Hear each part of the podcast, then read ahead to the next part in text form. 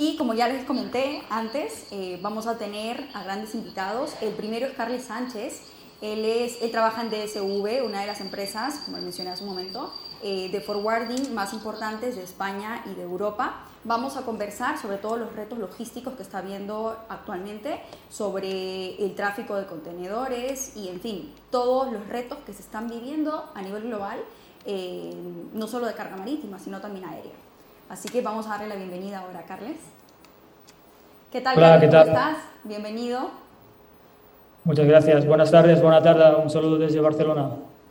Carles, coméntanos un poquito eh, en qué estás especializado exactamente en, en la empresa, en DSV. Sí, yo llevo trabajando en DSV hace ocho años y ahora mismo soy el team leader de importación de DSV Barcelona. Y nos encargamos sobre todo del tráfico desde Asia a aquí Barcelona, en, en Europa. Ok. Ahora, hablemos de frente a, vamos al grano. Hablemos de eh, este tema eh, sobre de los contenedores. Eh, la baja de precios que está habiendo es, es una realidad ya hoy en día a nivel global, pero es verdad que se tardó mucho eh, de llegar esta baja de precios a, en Sudamérica. ¿Eso por qué sucede? Coméntanos un poquito, por favor. Sí, lo, lo que ha pasado sobre todo en el caso de Asia ha sido un rate crash bastante importante, que es que los fletes desde de Asia a Barcelona estaban de 7.500 en enero en ahora actualmente 1.840 dólares por TEU. Y este rate crash también se ha traducido al final en, Sudamérica. Um, o sea que al final, sobre todo, lo que nosotros estamos centrados es en Asia y al final el saqueo, el saqueo que ha, la sacudida que ha habido en Asia también se ha, movido también en otras zonas geográficas del mundo. Ok, ahora, claramente esto está sucediendo con los fletes marítimos, en lo que tú eres especialista, por supuesto, pero no está sucediendo eso con los fletes aéreos, ¿no? De eso, ¿qué hay, qué hay de eso? Porque, por ejemplo, yo hablo desde mi lado también de, de, exporta, de exportadora, eh, porque trabajo con una empresa en la que exportamos, y, y hay problema para conseguir fletes eh, aéreos ahora mismo con la demanda de las frutas, dependiendo cuáles, en este caso de los mangos, por ejemplo, son carísimos, si, si encuentras uno eh, con suerte, pues te va a costar mucho más que la fruta, ¿no? Al final terminas pagando más por flete que por fruta. Entonces, esto también, ¿por qué, por qué hay tanta diferencia, no? O sea, el marítimo y el aéreo, ¿por qué no compensa un poco también? Sí, esto es un poco ahora lo contrario, ¿no? Lo que pasa en el, los fletes aéreos tienen mucha gran dependencia en lo que es en el, en el fuel. Y actualmente los fueles en, en, bueno, en todo el mundo han subido bastante, sobre todo aquí en Europa. Y también la, la pandemia ha hecho que a muchas aerolíneas ahora mismo no puedan, no tengan el 100% de, de, carga aérea que tenían en dos, a, a, antes de la pandemia, ¿no? en 2019 así. Al final estamos hablando de una reducción de oferta y también de un aumento de los costes del, del flete aéreo. Ahora, en cuanto a marítimos, por ejemplo, eh, ¿ustedes prevén, eh, qué prevén ahora mismo como empresa? Eh, ¿Cuánto tiempo va a seguir así, ahora que estamos en tiempos post-pandemia? ¿Van a seguir así de bajos los fletes? Que más o menos es un, yo hablo desde mi, desde mi experiencia, un 30% más bajo en cuanto a precios. ¿Cuánto tiempo va a seguir así? ¿Va a subir? ¿Qué es lo que se espera? Sí, esa es la pregunta del millón, ¿no? ¿Qué, pasa, qué pasará en 2023, no? En 2022, así cogiendo el último año, um, la clave estaba en tener un, un, precio estable a largo plazo. Ahora en 2023, como ha, ha bajado a partir de, de, septiembre, los precios han bajado drásticamente, ¿no? Luego, la, ahora la, en 2023 se prevé que los precios no estén um, a niveles pre-pandemia, porque al final a las navieras no les interesa um, con esos pequeños márgenes que tenían antes de la pandemia, pero tampoco estarán a niveles de 2022 o 2021, que eran muy, muy elevados. ¿no?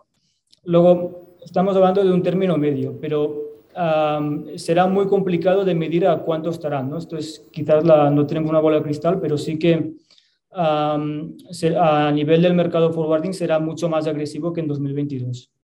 Okay. Porque ahora, ahora, mismo lo que se necesitan es, son, son TEUs. Ya hemos pasado una época de que, que, los, que la necesidad estaba en encontrar espacio, ahora están en encontrar TEUs.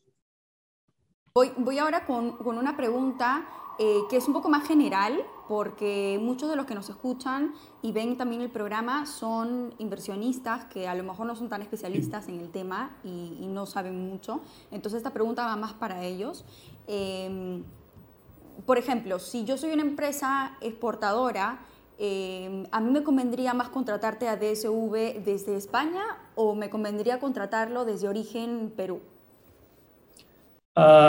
nosotros normalmente recomendamos, en primer lugar, siempre contratar a un transitario antes que una naviera, porque el transitario siempre tiene una, está más especializado en mover las cargas y tiene mucha más flexibilidad en encontrar soluciones. En el caso de si es mejor desde origen o desde destino, en nuestro caso recomendamos siempre hacerlo en, en destino o, el, o, el, o, desde destino porque se pueda controlar. Pero esto va siempre un poco en función del, de lo que tenga de, de, fuerza en el mercado y también de dimensión de la, de la propia empresa. Ahora, siguiendo, siguiendo también la misma línea, eh, cuéntanos un poquito sobre por qué hay puertos en Europa que a lo mejor porque son más comerciales, son más baratos en los costes de fletes. Por ejemplo, Rotterdam, Málaga, Valencia, en vez de Algeciras. O bueno, eh, y eso va cambiando un poco, ¿no? Coméntanos eso. ¿En fletes o en ocupaciones? Perdona. ¿Perdona qué? Sí, ¿en fletes o en ocupaciones? En fletes, en fletes. Ah, en fletes. Bueno, en fletes va en función de la, de la ruta de la naviera. O sea, el, que, el que aplica el flete es la, es la naviera. Lo que sí que pasa en Europa es que la, cada puerto tiene sus propias tarifas. Por ejemplo, en Algeciras las ocupaciones son mucho más baratas que en Barcelona. ¿Y esto por qué es? Porque en Barcelona es un puerto de destino final y lo que se quiere es que los, contenedores marchen del puerto lo antes posible para no acumular, porque es un puerto que tiene tendencia normalmente a estar al 100% de su capacidad. Algeciras es un puerto más de, de, hub, logístico, es decir, es más de, de, de de transbordos. Luego allí las ocupaciones, además es mucho más grande, luego allí las ocupaciones son mucho más grandes. Cabe distinguir también que hay las demoras. Las demoras las cobra la naviera y en este caso pues siempre son las mismas ah, independientemente del puerto. Pero las ocupaciones ah, no es lo mismo 15 días de ocupaciones en Barcelona que en Algeciras y es por este motivo. Ya. Ahora, ustedes para el 2023, ya que estamos acabando ahora diciembre, eh, acabamos ya de terminar prácticamente el año, está a la vuelta de la esquina, entonces hablemos de lo que se espera para el 2023. ¿Cuáles son los retos logísticos más grandes que crees que a los que se van a enfrentar ustedes? El principal reto logístico será los fletes, cómo, cómo se moverán los fletes, porque venimos de, desde la pandemia, con, como ha habido tanta, tanta alteración entre la oferta y la demanda, que ha alterado tanto los, los fletes que se han ah, ido, ah, bueno, han sido extraordinarios, ¿no? Será controlar los fletes y saber y dar el mejor nivel de flete al, al, cliente.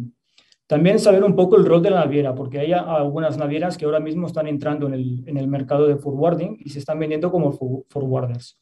Y eso, y eso también nos entrará más competencia, ¿no? Y, y también a, a, nivel, a nivel logístico será importante ver si las navieras Ah, pueden mejorar sus niveles de, retraso, porque 2022 ha sido un año y 2021 un año donde las, la, la, puntualidad no ha sido el punto fuerte y ahora como ha bajado la carga y los puertos están menos congestionados, están mejorando estos eh, índices de puntualidad. ¿no? Esto sería más o menos la, la, cuáles los retos que tenemos aquí eh, para este 2023. Pero se, se, prevé un 2023 muy, muy emocionante y, estimulante, la verdad. Sí, bueno, para, para, la logística sí, ¿no? Habrá retos muy bonitos también. Bueno, pues, oye, eh, Carles, te agradezco muchísimo por tu participación. Vamos a, vamos a seguir ahora con, con Arce. Eh, te agradezco muchísimo, espero que te vaya muy bien, que, que sigan los éxitos y que termine muy bien el año. Muchas gracias, un abrazo y felices fiestas. No, muchas gracias a ti. Felices fiestas. Adiós.